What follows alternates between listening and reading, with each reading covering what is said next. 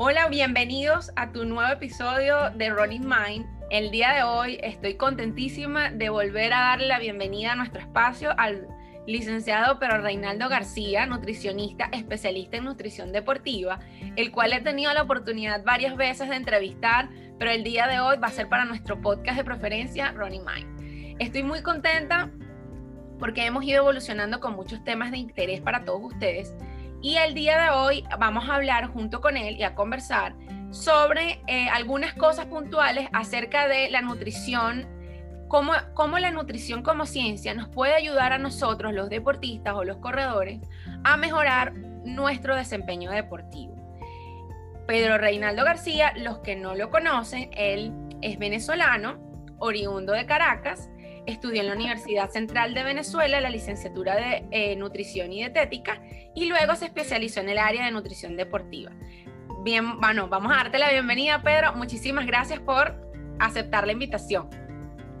Hola Erika, ¿cómo estás? Eh, un saludo para ti, para todos, todos tus oyentes de Running Mind. Eh, bueno, para mí es un gusto enorme que me invites a hablar de cosas que me gusten, así que estoy encantado de estar aquí y con muchísimo gusto pues respondemos todas las preguntas que tengas. Bueno, mira, mucha de la gente que me sigue es nueva dentro de, la cuenta y es nueva dentro del podcast.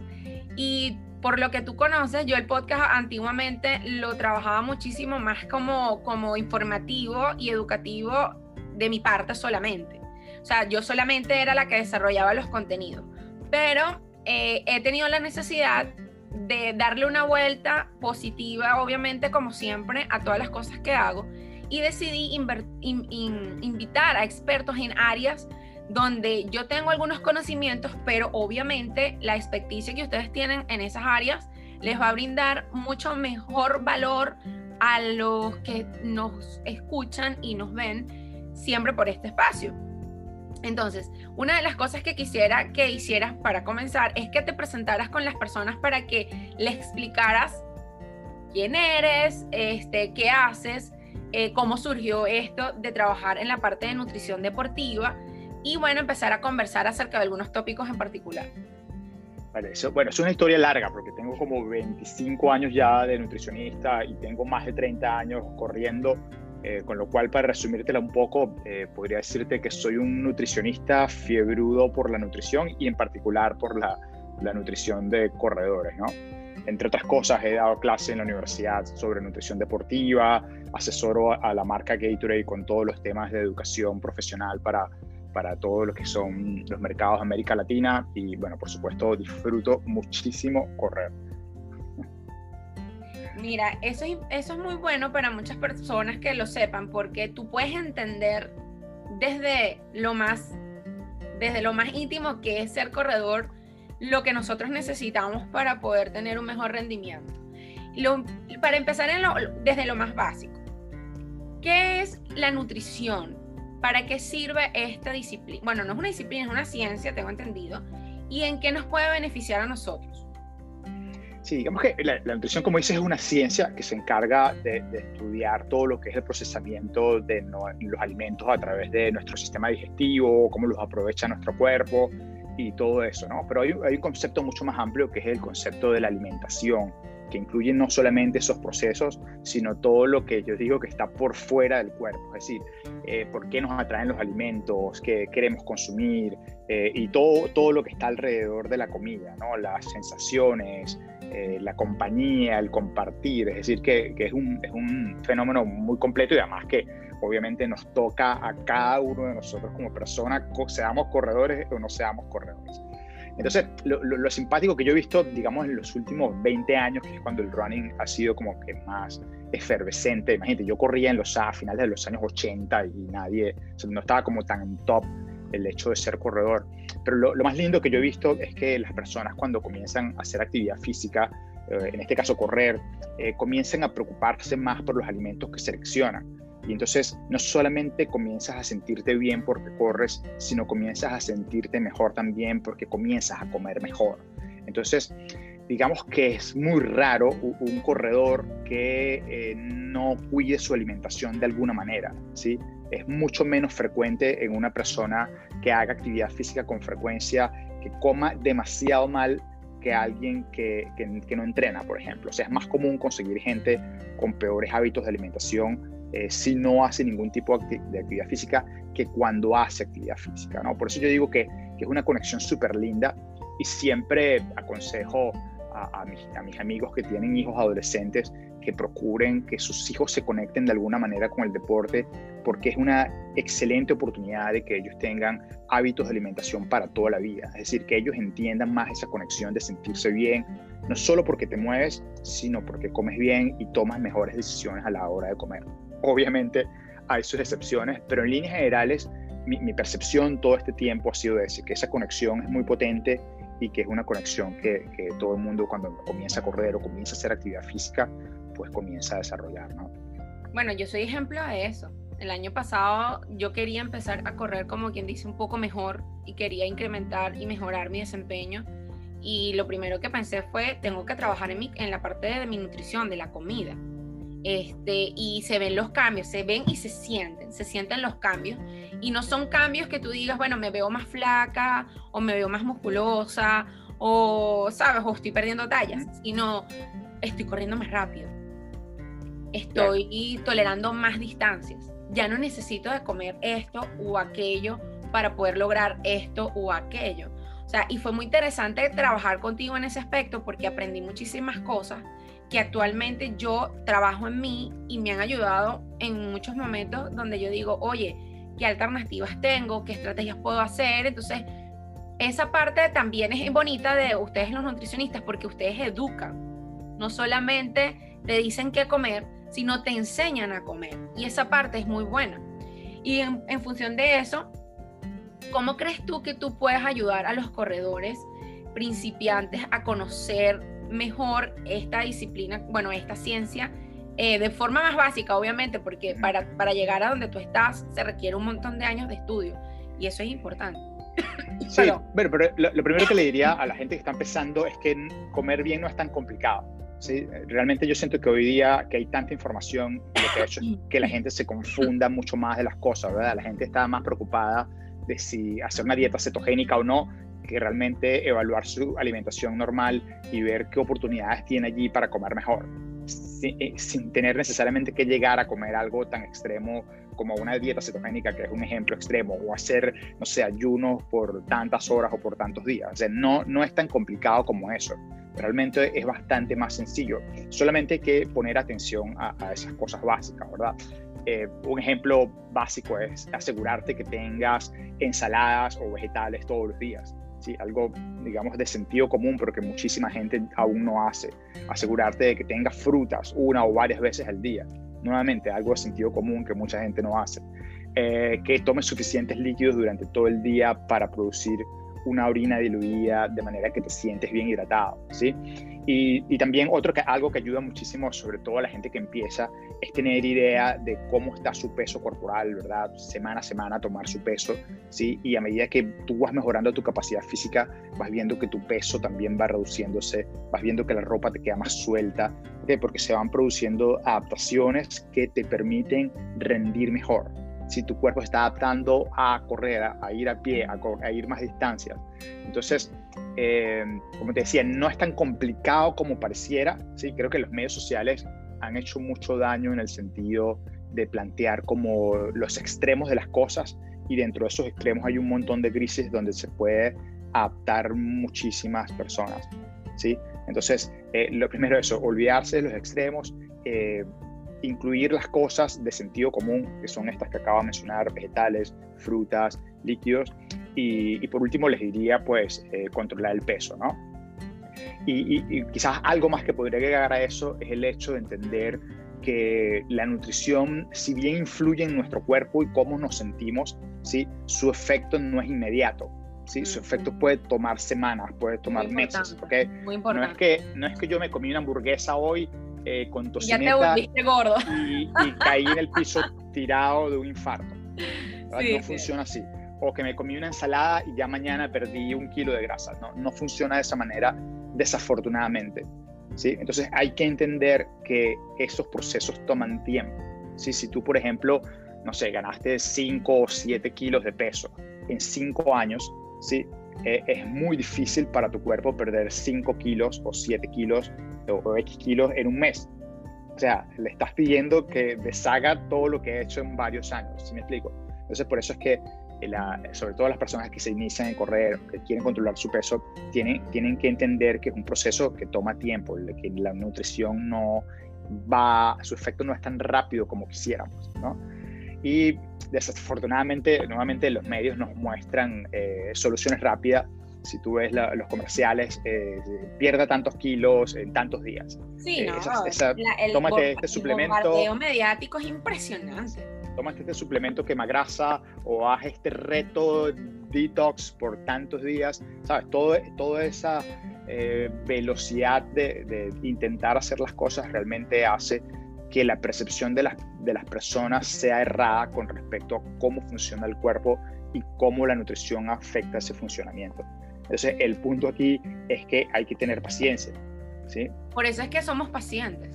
O sea, cuando, cuando estamos con, trabajamos con ustedes, son pacientes. Cuando trabajan con nosotros también son pacientes. Justamente hoy, en, en, bueno, yo no sé si ya sabes que por ahí hay una nueva red social que se llama Clubhouse está bastante interesante porque, bueno, uno puede abordar otros temas desde otro punto de vista mucho más humano, mucho más racional, evidentemente, fuera de esa pantalla de, de estereotipos y de, y de recetas mágicas y rápidas, ¿no? Y una de las cosas que me llamó mucho la atención en una conversación que estaba antes del podcast eh, de una amiga que ella hablaba de ansiedad, eh, satanizaron la palabra paciente.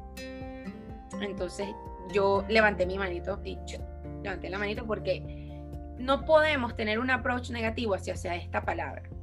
Cuando nosotros tenemos un approach negativo hacia la palabra paciente, evidentemente no vamos a tener la empatía y la, y la forma de lograr que nuestros pacientes evidentemente tengan paciencia con todos los procesos. Entonces, es redundante, es redundante, pero es muy importante que la gente entienda que todos los procesos tienen un tiempo y lograr ciertos objetivos también tienen un tiempo. Y en el tema de nutrición muchísimo más. Lo tienen que entender. Y más con lo que acabas de mencionar. Sí, y, y atándolo al caso de los corredores, o sea, es como que si quisieras correr un maratón y apenas tienes un mes entrenando en tu vida. O sea, estás acelerando un proceso que, que no, no, no, no les ha dado tiempo que se produzcan las adaptaciones para que tu cuerpo pueda cubrir esa distancia eh, de manera saludable y que lo disfrutes. Porque, a ver, puedes terminarla, pero sufrido. pero, eh, pero, mira, eso va a estar sufrido. Eso va a estar sufrido. Garantía. De hecho, hoy te tuve una, una, una paciente o una alumna que estábamos conversando justamente de eso.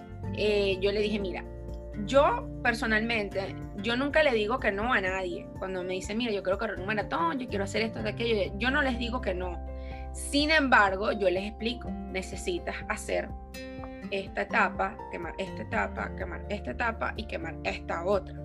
Para luego, porque no puedes saltar las etapas, o sea, hay cosas que no se pueden saltar.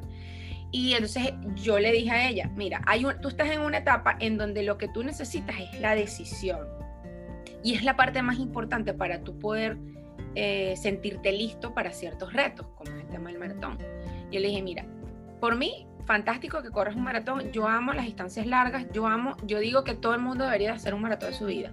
Sin embargo, mentalmente tú tienes que estar preparado y emocionalmente tú te tienes que sentir listo, porque eso tiene un proceso. Ya tú has pasado por varios procesos, pero tú necesitas pasar por el proceso mental y emocional para tú decir, bueno, yo me voy a enfrentar a esto y estoy listo. Tengo conocidos que corren de años, de montones de años y que han corrido medias maratones en muchas oportunidades y carreras montones y me dicen, no voy a correr maratón, no lo voy a hacer. Y es que así, la persona tiene que estar segura y tiene que estar lista al proceso en el que se va a someter. Igual pasa con el tema de la nutrición.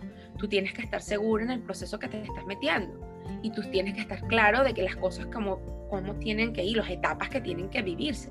Entonces justamente es, como que es algo que puedes extrapolar a muchas áreas, pero que es parte de la vida también, de que la gente se quiere saltar los pasos primero, ¿no? Este, en muchas ocasiones. Sí, lo que decía de, que no es tan complicado es que, eh, como, como, decía al principio, usualmente la gente que hace actividad física tiende a comer ah, relativamente saludable, ¿okay? pero no es tan complicado en el sentido de que no tienes que cambiar necesariamente toda tu alimentación. Entonces, mucho de, la intervención que yo hago con las personas que asesoro en esto es revisar qué están consumiendo y identificar dónde hay oportunidades para mejorar un poquito más. ¿sí? Y dónde hay oportunidades para de repente reducir alguna u otra porción o dónde colocar un alimento cerca de un entrenamiento largo para que puedas de repente tener un poco más de carbohidratos o dónde podemos colocar un poco más de proteína dependiendo del entrenamiento. ¿no? Todo esto que es eh, periodización. Entonces, eh, no es tan complicado, pero como digo, hay algunos detalles que, ayudan a que puedas sacar más provecho de los alimentos en, situaciones particulares del entrenamiento. Bueno, justamente hablando de eso que tú estás diciendo, hay una, hay una, una curiosidad que muchos, mucha gente de la comunidad siempre me manifiesta y es respecto justamente a qué comer antes de justamente un entrenamiento, porque mucha gente sale a correr sin comer, Y yo siempre les digo, mira, yo hago ayuno, pero yo cambio mi ventana de alimentación. O sea, yo no soy tan eh, irresponsable como para irme a correr 10 kilómetros, 12 kilómetros, 21 kilómetros sin haber comido nada. O sea, tú tienes que evaluar bien cómo vas a hacer esa, esa, esa tendencia nutricional si tú la quieres hacer. ¿Quién te está ayudando? ¿Cómo lo estás haciendo? Entonces, justamente la pregunta surge siempre porque evidentemente eh, siempre les digo, mira, lo ideal es que te comas algo antes de correr. Entonces la gente me dice, ¿qué me como antes de correr? Esa es la pregunta que la gente normalmente me hace. Sí, mira, te puedo compartir con, tus oyentes eh, una guía que yo hice que se llama Guía de Alimentación antes del ejercicio, ¿no? Y, pero creo que el, punto fundamental es, entender que, eh, como decía antes en nutrición, las cosas no son blanco o negro. Usualmente los extremos siempre este, pueden traernos problemas, ¿no? Eh, hay que tomar en cuenta, o sea, que comer antes hay que tomar en cuenta varias cosas, ¿no? Va hay que tomar en cuenta, por ejemplo, si entrenas en la mañana o en la tarde. Si entrenas en la mañana y te despiertas y a los 15 minutos estás corriendo, yo vivo al lado de una caminaría, o sea, yo casi que me despierto, pongo el zapato y va, y yo en menos de 15 minutos puedo estar corriendo, ¿verdad? Pero si tú vives en un lugar y tienes que manejar para llegar a un parque para ir a correr, puedes tardarte una hora. desde que te despiertas hasta que empiezas a correr puede pasar dos horas.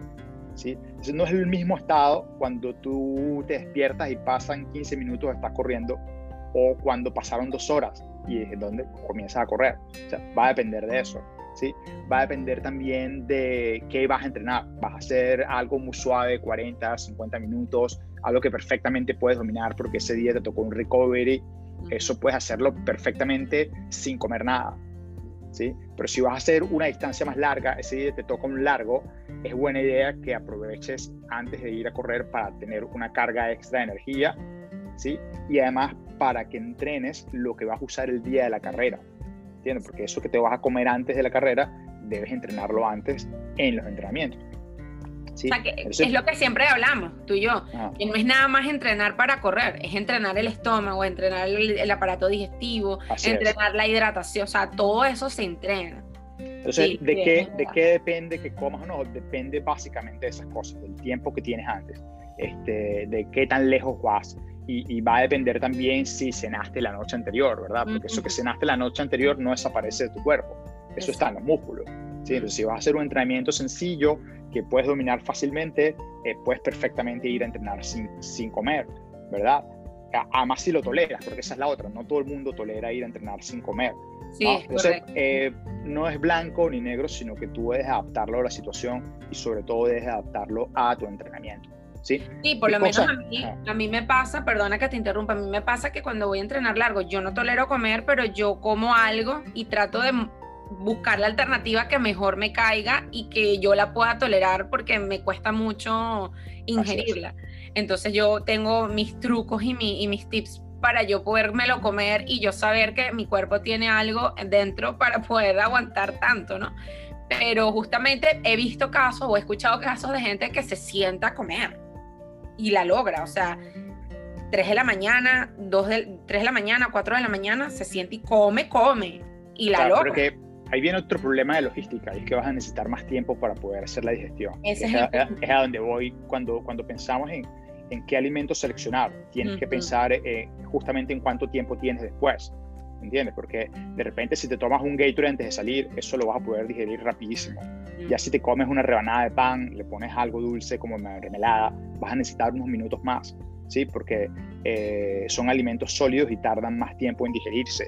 Si vas a poner esa rebanada de pan con algo de huevo, vas a necesitar un poco más de tiempo. A eso, a eso me refiero, porque hay gente que es, yo, o sea, para mí eso es de valientes, comerse huevos revueltos a las 6 de la mañana o a las 4 de la mañana para precarrera, porque obviamente, o sea, la logística tuya, tú se supone que tú vas a salir de la línea de, meta a las 6 de la mañana, que es lo que antes de la pandemia obviamente ocurría, que la línea de meta era a las 6 de la mañana, y entonces tú te tenías que parar en teoría a las 3 y media a comer.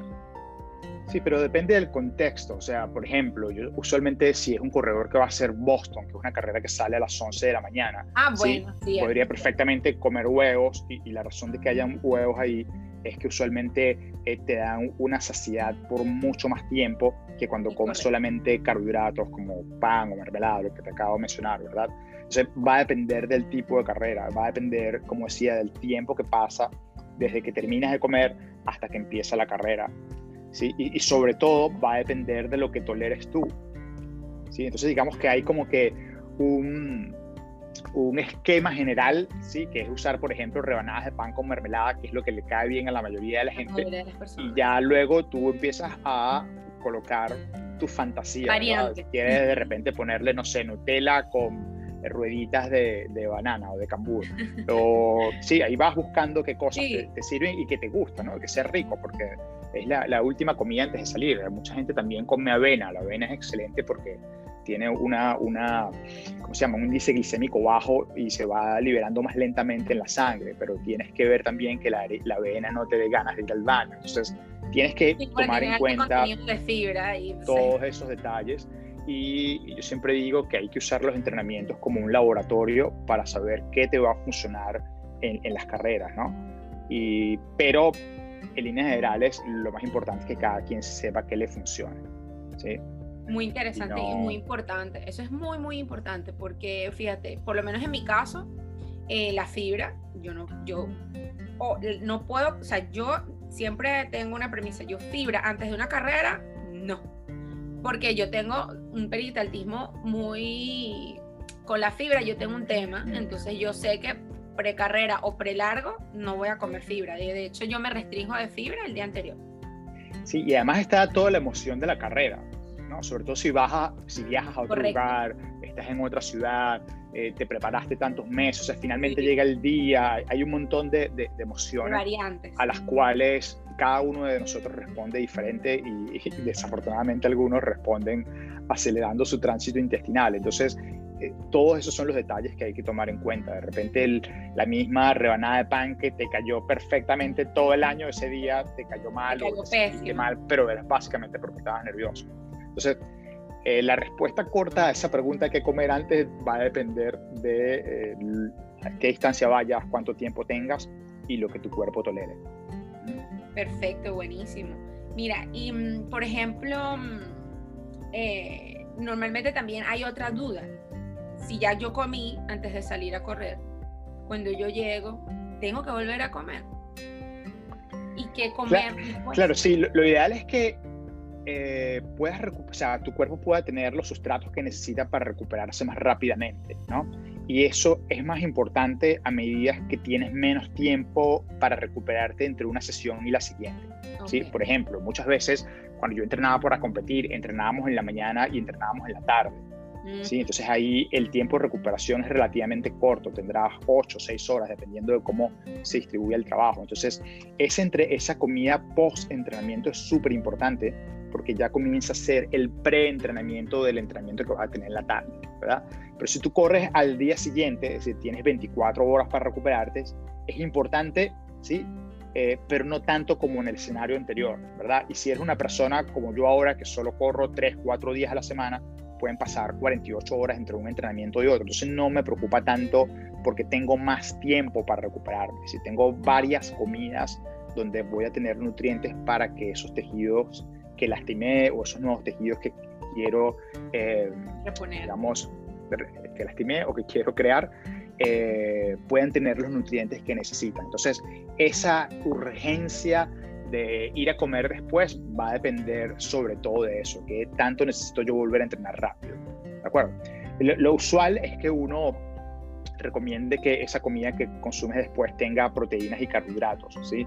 Hay un chiste que yo eché en un congreso una vez, o una anécdota que contaba de que la gente en Caracas, en la Avenida de las Mercedes, que es donde terminaba la mayoría de las carreras de 10K, Terminábamos en la chicharronera la gente se iba a las areperas y, comía arepas con queso, ¿sí? Y usualmente la arepa, claro, tiene carbohidrato y el queso tiene proteína, entonces ahí estás cubriendo dos de los nutrientes más importantes, entonces esa es una buena opción, ¿verdad? El queso tiene un montón de sodio y eso te ayuda a reponer el sodio que sudaste eh, en el sudor, y así hay muchas opciones, de hecho, eh, puedo invitar a la gente que escucha esto a, mi blog, que es mi nombre eh, en internet, pedroreinaldogarcia.com, ahí googlean dentro del blog, buscan eh, qué comer después de entrenar y tengo un artículo. Yo le voy a colocar eso. en los insights a los chicos para que te busquen y vos colocar tus datos y, y el...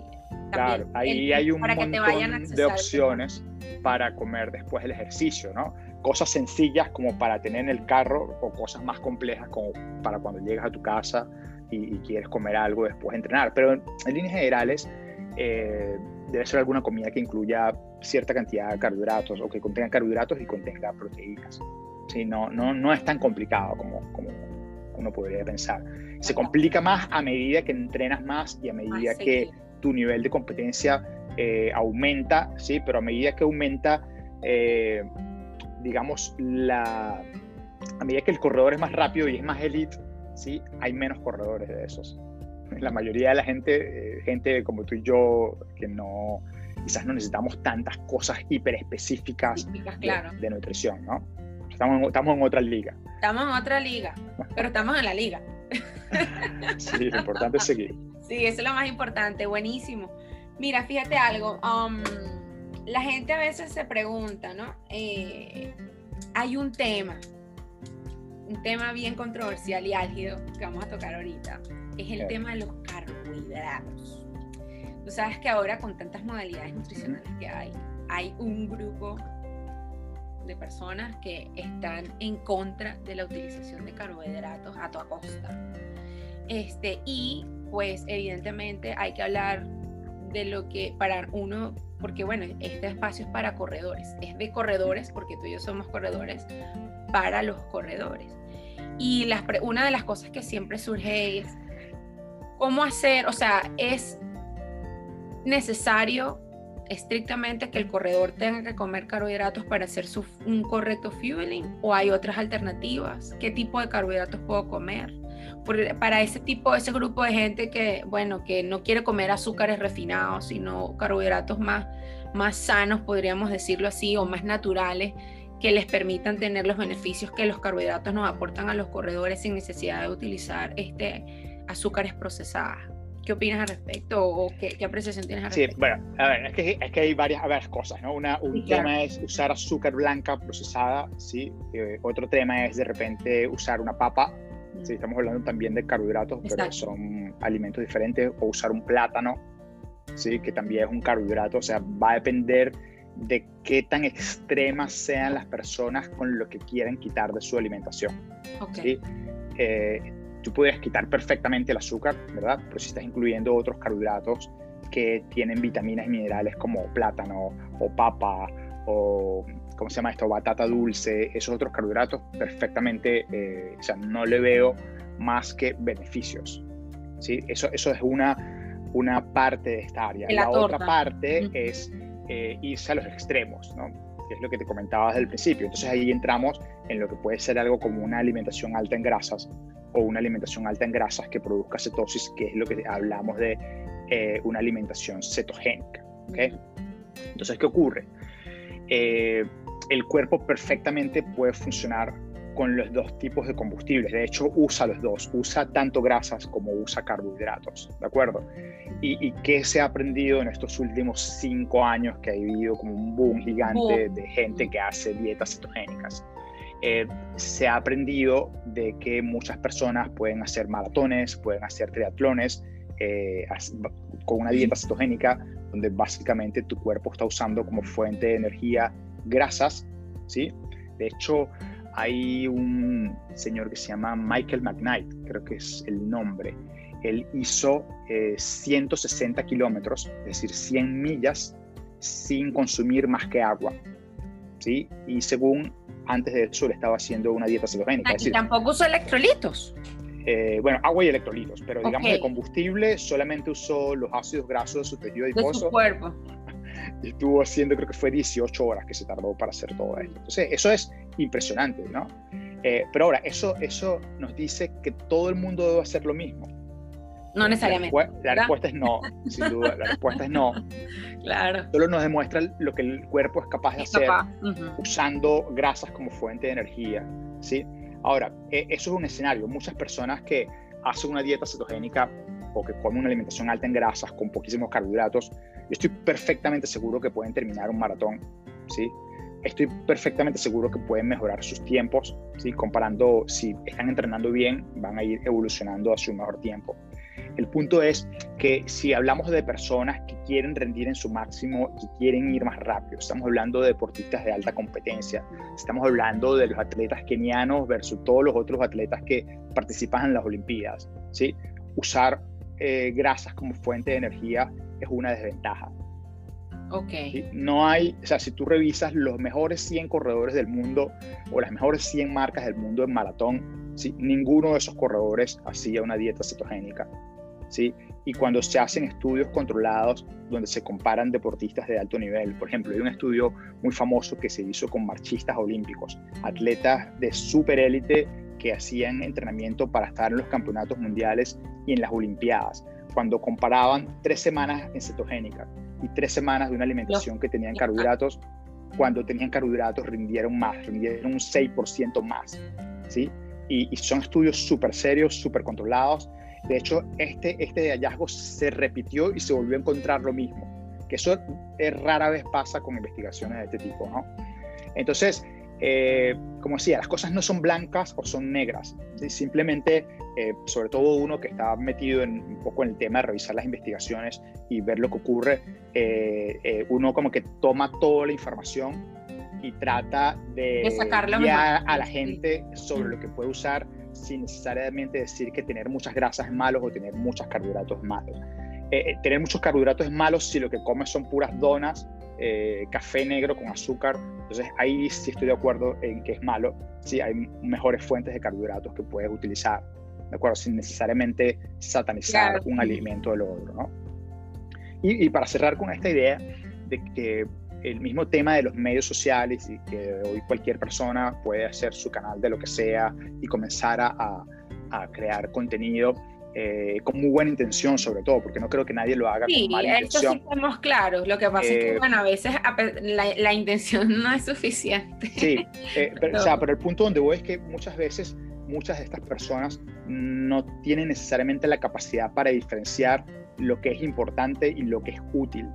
Simplemente comienza a compartir contenido sin poder diferenciar esas cosas o sin poder entender que eh, siempre hay un montón de matices grises entre el blanco y el negro. Si no es satanizar un, alimento o satanizar otro porque simplemente a mí no me gusta. ¿no? Entonces, creo que eso es importante que, que la gente lo tenga en cuenta y, que, bueno, no se deje guiar por, por usualmente los extremos que casi siempre están equivocados los extremos siempre han sido malos. En la, historia de la humanidad siempre hemos, nos hemos dado cuenta que en todas las áreas de la vida los extremos siempre han sido malos. Por ejemplo, mucho deporte también, eh, no, no bien coordinado, no bien guiado, no bien acompañado, también puede producir problemas. O el otro lado, no hacer nada también provoca problemas. Pero bueno, eso provoca más problemas. Sí, muchísimo más, por supuesto, totalmente de acuerdo. El cuerpo, el cuerpo está hecho para moverse. Así es. Eso es totalmente una aseveración que, que, siempre la repito porque la gente dice, bueno, ¿qué tal? No, si, tienes un montón de articulaciones para moverte, ¿por qué no utilizarlas? Correcto, la vas a utilizar para hablar solamente, para respirar y para hacer lo básico. No, no, vamos a utilizarla para lo que están hechas, para movilizarnos, para hacer otras actividades y todo esto.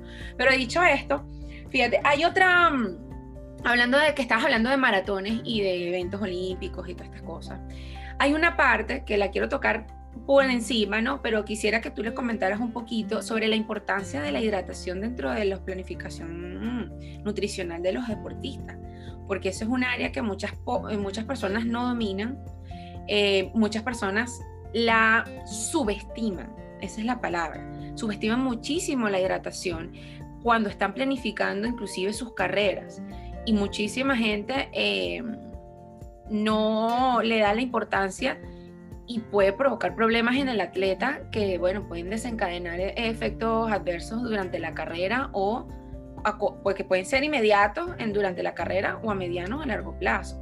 Y me parece súper importante que hables un poquito acerca de la hidratación y su importancia en los corredores.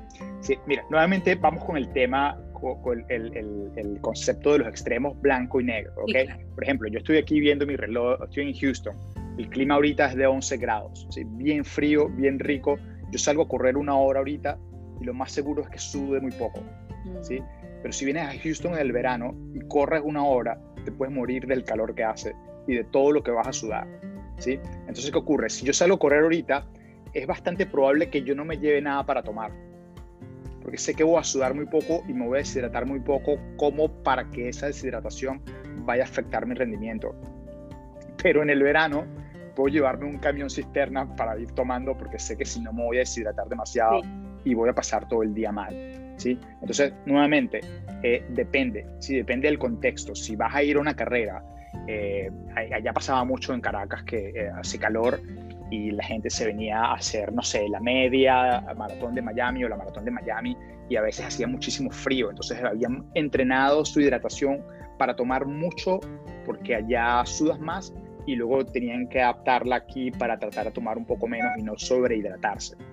¿De acuerdo? Entonces, es un componente importante el tema de la hidratación, pero debes adaptarlo a lo que vas a hacer, debes adaptarlo a dónde vas a entrenar, pero sobre todo tienes nuevamente que conocerte, tienes que entender cuánto sudas en cada una de esas situaciones, ¿no? Y una manera sencilla de, de saberlo es tomarse el peso corporal antes, tomarse el peso corporal después y ver qué tanta diferencia hay, ¿no? Si perdiste medio kilo de peso, quiere decir que perdiste medio litro aproximadamente de líquido y con que hayas tomado medio litro o un poco menos de líquido durante, va a ser más suficiente para que quedes perfectamente hidratado, ¿sí? Eh, entonces, bueno, ahí eh, tratáis de ilustrar un poco eh, de manera rápida lo, importante que es. sí, porque para, para, la hidratación es un programa completamente, otro programa completo, o sea, porque la hidratación es un tema tan amplio, la gente cree que no, pero la hidratación es un tema bastante amplio, tiene muchas aristas, hay muchas cosas que se deben saber, evidentemente, para poder hacer una buena una buena planificación de la hidratación. De hecho, tú tienes un curso del cual tú enseñas a las personas cómo pueden hidratarse de forma correcta y, bueno, es un curso que hay que tomar. Yo honestamente me parece súper importante que la gente, no necesariamente que sean coaches o que sean personas que no, eh, que, no sean de, que, no sean élites, no lo tomen. O sea, todos deberíamos tomar esos cursos, porque si estamos dentro de la actividad física, no es que es cierto, o sea, no es por, eh, por, por, por otros temas, sino que hay que ser responsables y conscientes con algunos temas.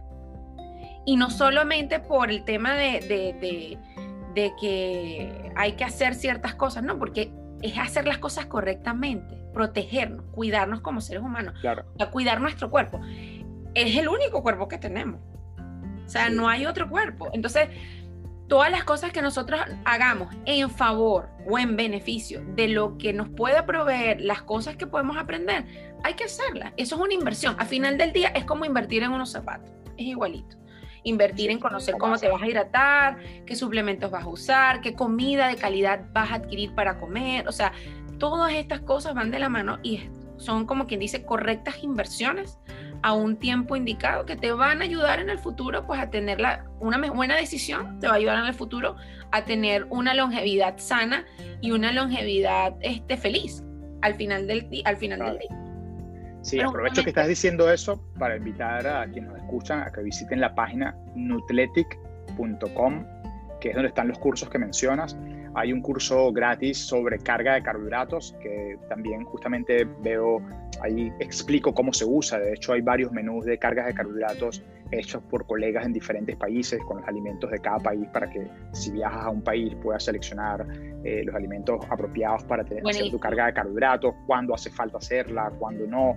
Eh, ese es un curso gratis que pueden tomar allí en athletic.com. Y luego hay otros cursos para corredores también, que es ese que mencionas de nutrición e hidratación durante maratones, que es cómo aprovecharse de todo lo que hay en la carrera para eh, llegar bien hidratados y romper tus récords.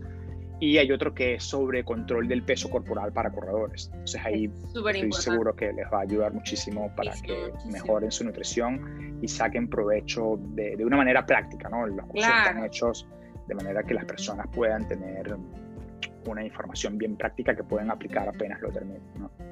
Bueno, Pedro, ya se nos está acabando el tiempo, pero quiero hablar rápidamente de algo que te, que, que, bueno, que a veces la gente no lo dice con ese mismo nombre, pero al final del día se llaman así.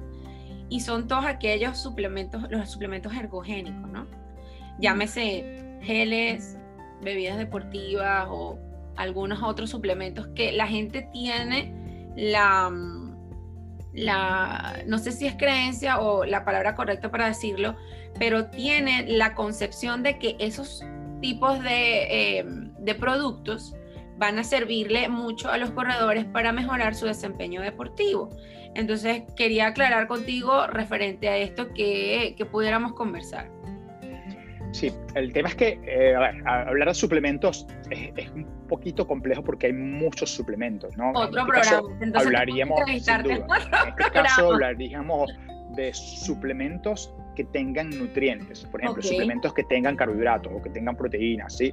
Eh, porque hay muchos otros suplementos que no tienen nutrientes esenciales, por ejemplo, como cafeína o creatina o muchísimas otras cosas más, ¿de acuerdo? Para corredores, usualmente lo más común que ayuda en el rendimiento sí es que usen carbohidratos, ¿verdad? Cuando hablamos de carbohidratos es lo que tiene un Gatorade, es lo que tiene un gel, ¿ok? Porque mientras más lejos vayas, mientras más corras distancia, vas a necesitar entre 30, 60, incluso puede ser hasta 90 gramos de carbohidratos por hora, ¿sí? Pero, por ejemplo, si vas a hacer un 5K, no vas a hacer nada tomando 30 gramos de carbohidratos por hora porque realmente no es necesario pero si vas a hacer 15, 20, 42 kilómetros, vas a hacer un ultra. Entonces, mientras más lejos te quieres ir, más vas a necesitar ese aporte de carbohidratos con geles, gomitas, bebidas, ¿ok? Entonces ahí sí es importante. Es uno de, las, de los productos, digamos, más útiles, ¿sí? Luego están eh, los suplementos que tienen sodio, que tienen sal, ¿de acuerdo? Ello te va a ayudar a reponer lo que pierdes en el sudor y eso también es un un suplemento importante, ¿no? Muchas personas usan cafeína, que no es un nutriente que necesitamos, pero que les ayuda a mejorar el rendimiento. Digamos que son los tres más, más utilizados, ¿no? Ya luego de allí, lo demás, yo digo que es pura fantasía. Sí, puedes conseguir mezclas de estos nutrientes con otras cosas, sí, pero esas otras cosas no necesariamente eh, mejoran tanto el rendimiento eh, por ejemplo, ponerle aminoácidos a un gel, no, no ha demostrado contundentemente que sea mucho mejor que el gel de carbohidratos solo, por ejemplo. Y, y, bueno, ahí podríamos hablar un montón de rato más, ¿no? Eh, el punto es que, que hay que aprender a usar esos productos, ¿verdad? No tomarse de eso indiscriminadamente y, y, nuevamente usar el entrenamiento como un laboratorio para que tú sepas qué te cae bien, qué marca te cae bien, qué sabor te gusta, en fin, todos esos detallitos, ¿no? Bueno, fantástico. Bueno, para culminar la, la conversación, pues tres tips. tres tips que le podemos dejar de, a nuestros corredores para que puedan ayudarse o apoyarse de la nutrición para mejorar su desempeño deportivo. Mira, eh, tres cosas básicas. O sea, una, número uno, eh, eh, asegúrate todos los días de que tengas una ensalada en tu plato. Puede ser en el almuerzo, puede ser en la cena. Eh, acostúmbrate a, tener sopas con vegetales. Si te preparas unos huevos en la mañana, ponle, no sé, espinaca. trata de, de buscar oportunidades durante todo el día para tratar de consumir más vegetales.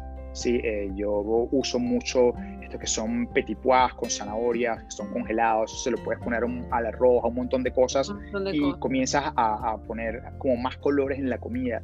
eh, todo eso aumenta la densidad de nutrientes que consumes y todo eso hace que no estés necesitando suplementos de vitaminas y minerales, porque allí los puedes obtener. Eh, el reto es que muchas veces no le prestamos atención a eso y, eso eh, son de esas cositas que no se ven, pero que hacen que puedas tener una, alimentación mm. mucho más densa en nutrientes. ¿sí? eso por una parte. La otra sencilla también sería tratar de aumentar la variedad de alimentos que consumimos mientras menos variado sea nuestra comida, a menos nutrientes vamos a estar expuestos.